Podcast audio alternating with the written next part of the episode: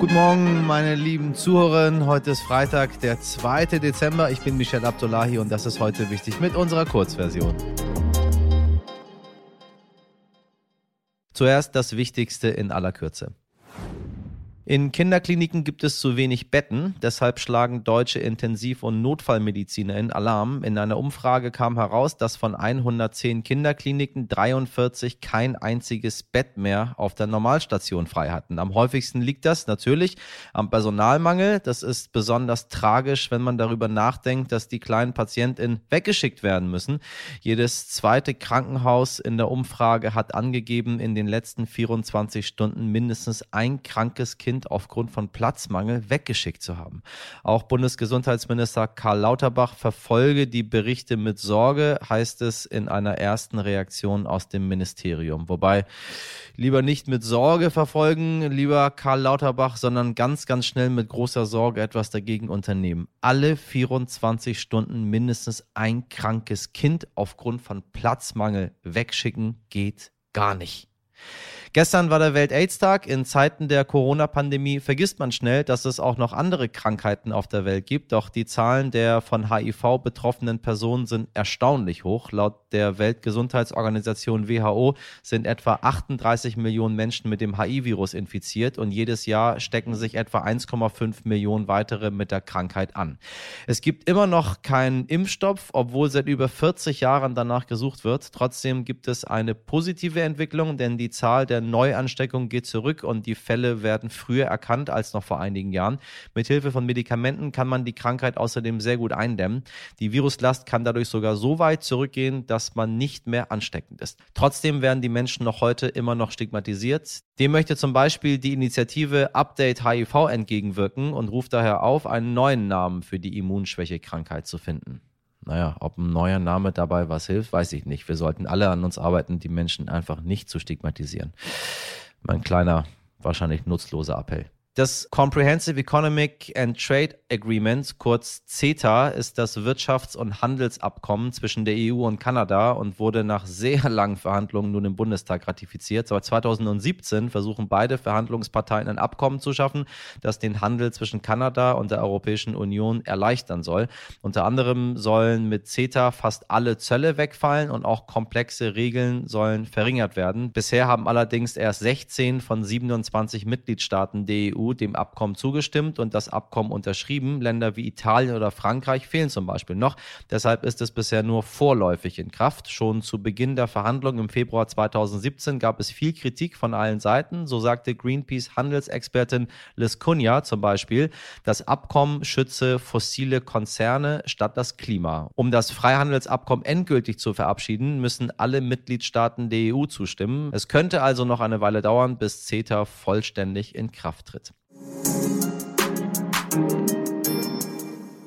Er ist wohl der bekannteste blinde Influencer Deutschlands, Mr. Blind Life. Auf TikTok und YouTube hat er zusammen fast 600.000 FollowerInnen. Denen zeigt er seinen Alltag und nimmt sich und seine Blindheit nicht immer ganz so ernst, wie hier in einem seiner Videos. Hier ist ein super cooler Leitstreifen. Hier mal kurz ein bisschen mit der Bahn fahren und jetzt hier Fahrkarte kaufen. Wie geht denn das überhaupt? Ja, ehrlich gesagt, ein Ticket braucht man nicht als Blinder. Zumindest nicht beim öffentlichen Nahverkehr. Oh yeah. Doch wie macht man das eigentlich am Hauptbahnhof mit den Gleisen? Wie finde ich mein richtiges Gleis? Ja, ehrlich gesagt, meine Frau sieht 8% und sie hat einfach für mich geguckt. Und wie finden wir unsere Sitzplätze im ICE? Das hat auch meine Frau gemacht. Ich habe einfach gar nichts gemacht. Wenn meine Frau dabei ist, macht sie echt viel. Ich bin immer so ein bisschen faul bis hier. Aber beim ICE hier, das kann man sogar fühlen. Und das finde ich natürlich ziemlich cool.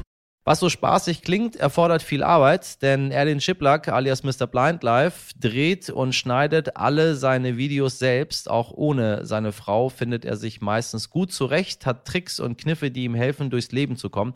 Was ihn aber besonders nervt und auch gefährlich werden kann, das ist, wenn Menschen auf dem Leitstreifen etwas abstellen oder ihn blockieren. Diesen Leitstreifen kennen Sie bestimmt.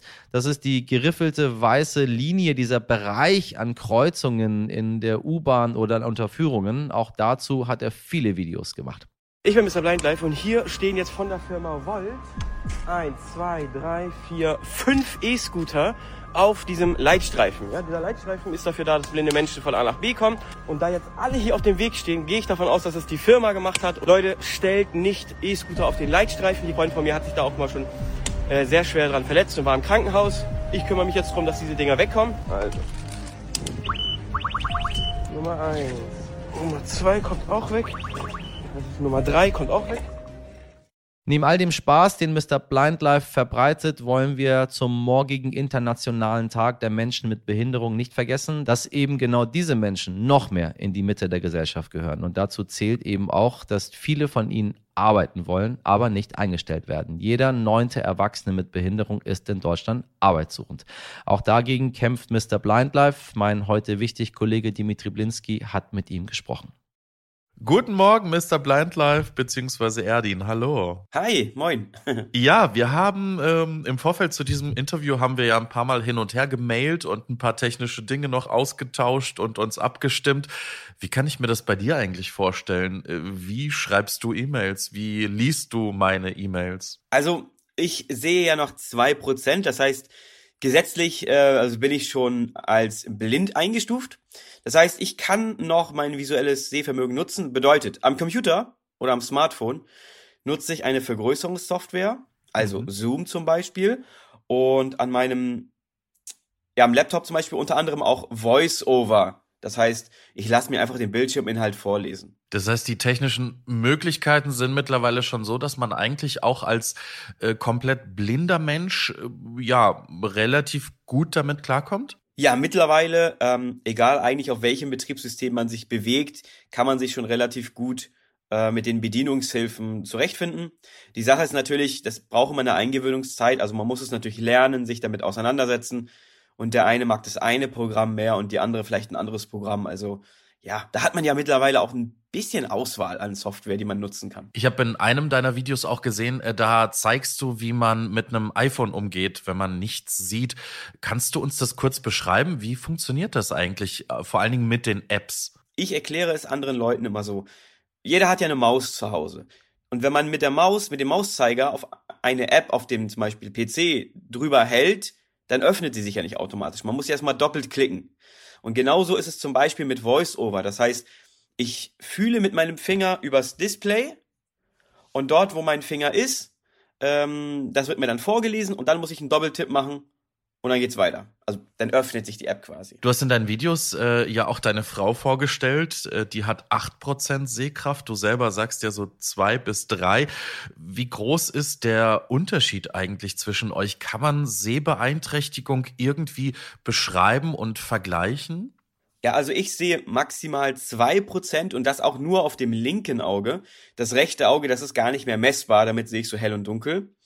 Ähm, ob man das jetzt nun vergleichen kann, das ist immer so eine schwierige Sache. Also meine Frau sieht zwar prinzipiell besser als ich, aber sobald man ein Restsehvermögen hat, sind die Umgebungsfaktoren extrem wichtig. Das heißt, scheint die Sonne, ist es dunkel, regnet es, ist es neblig. Und dementsprechend ist es oft so, dass meine Frau besser sieht, aber so bei Dämmerung zum Beispiel kann ich in Anführungsstrichen etwas besser sehen als sie. Aber naja. wie groß und wie stark ist eigentlich die Community der Sehbeeinträchtigten und der Blinden? Also, äh, wenn uns jetzt jemand zuhört, zum Beispiel, der auch ähm, ganz wenig Sehvermögen noch hat, äh, wie, wie hast du zum Beispiel deine Frau kennengelernt?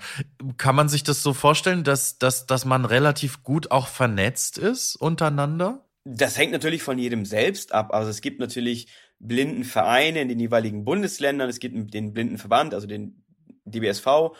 Ähm, natürlich gibt's, oder ich weiß jetzt nicht, wie aktiv man noch Facebook oder sowas nutzt, da gab's ja oder gibt es ja viele Gruppen. Es hängt eigentlich von jedem selbst ab. Und die Sache ist natürlich, will man sich dann immer mit Blinden und Sehbeeinträchtigten vernetzen? Also das kommt ja mal drauf an, wann ist man vielleicht blind geworden? Braucht man gerade Unterstützung in diesem oder jedem Lebensbereich? Möchte man sich einfach nur austauschen oder möchte man einfach sein Leben leben und die Beeinträchtigung ist jetzt gar nicht so relevant? Das heißt, da kann sich das jeder selbst aussuchen. Aber äh, auch durch meine eigene Community natürlich habe ich schon vielen Leuten geholfen oder sie weiter vermittelt. Also gerade Menschen, die jetzt, sagen wir mal, von einer kurzen Zeit erblindet sind, die haben zwar über den Augenarzt zum Beispiel die ersten Anlaufstellen, wenn der Augenarzt gut ist, aber darüber hinaus kriege ich auch immer wieder Nachrichten und ich versuche denen dann auch zu helfen. Wobei ich jetzt keine professionelle Hilfe geben kann. Ich kann nur meine sozialarbeiterischen Tätigkeiten machen und das heißt Netzwerkarbeit, also diese Leute einfach weitervermitteln an professionelle Hände. Und wie war das bei dir selber? Wo hast du deine Frau kennengelernt? Meine Frau, ähm, ja, lustige Geschichte. Also ich mache ja schon länger Social Media und da hat dann meine Frau, damals noch nicht Frau, mich angeschrieben und wollte eigentlich etwas wissen. Also wir haben uns quasi über ein Thema ausgetauscht. Also sie wollte halt im Ausland leben für ein Jahr. Und da sie bei mir gesehen hatte, dass ich das früher auch gemacht habe, hatte sie mir eine E-Mail geschrieben. Und daraus entwickelte sich halt äh, eine Freundschaft und äh, dann waren wir verheiratet.